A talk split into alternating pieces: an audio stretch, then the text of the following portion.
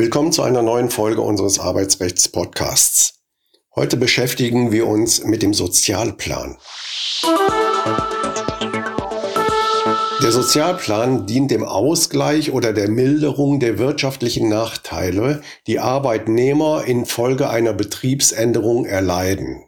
Das ergibt sich aus 112 des Betriebsverfassungsgesetzes. Darunter können Abfindungszahlungen, aber auch Fahrkostenerstattung, die Erstattung der Umzugskosten und Maklerkosten oder einer Fortbildung fallen. Die Höhe der Abfindung wird mit einer Abfindungsformel festgelegt, die zumeist Betriebszugehörigkeit, Alter und Gehalt des Arbeitnehmers oder der betroffenen Arbeitnehmer berücksichtigt. Neben den klassischen Abfindungssozialplänen gibt es als Instrumente moderner Beschäftigungspolitik auch Transfersozialpläne, die durch äh, Qualifizierungsgesellschaften sicherstellen sollen, dass die Entlassenen nach einer Qualifizierungsmaßnahme wieder einen Arbeitsplatz finden. Einer der wenigen Fälle, in denen es bei Kündigungen einen Anspruch auf eine Abfindung geben kann, ist also der Sozialplan. Er kann in Betrieben mit Betriebsrat ab einer Zahl von mehr als 20 regelmäßigen Mitarbeitern bei Betriebsänderungen verlangt und sogar gegen den Willen des Arbeitgebers in einer Einigungsstelle durchgesetzt werden.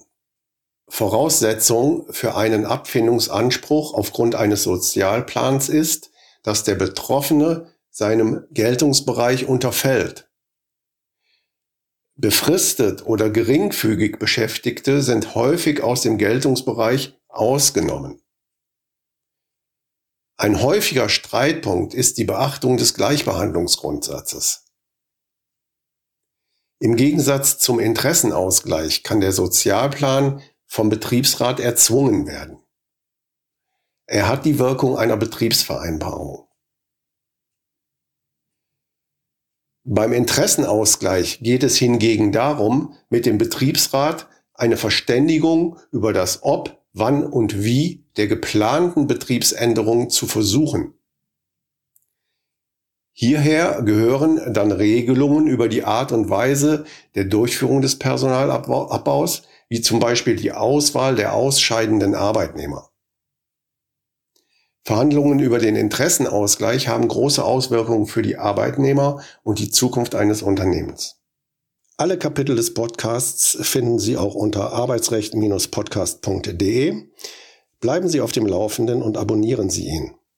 Wenn Sie Fragen zum Thema Arbeitsrecht oder einen Themenvorschlag haben, können Sie uns auch gerne eine E-Mail an kanzlei.ra-potratz.de schicken.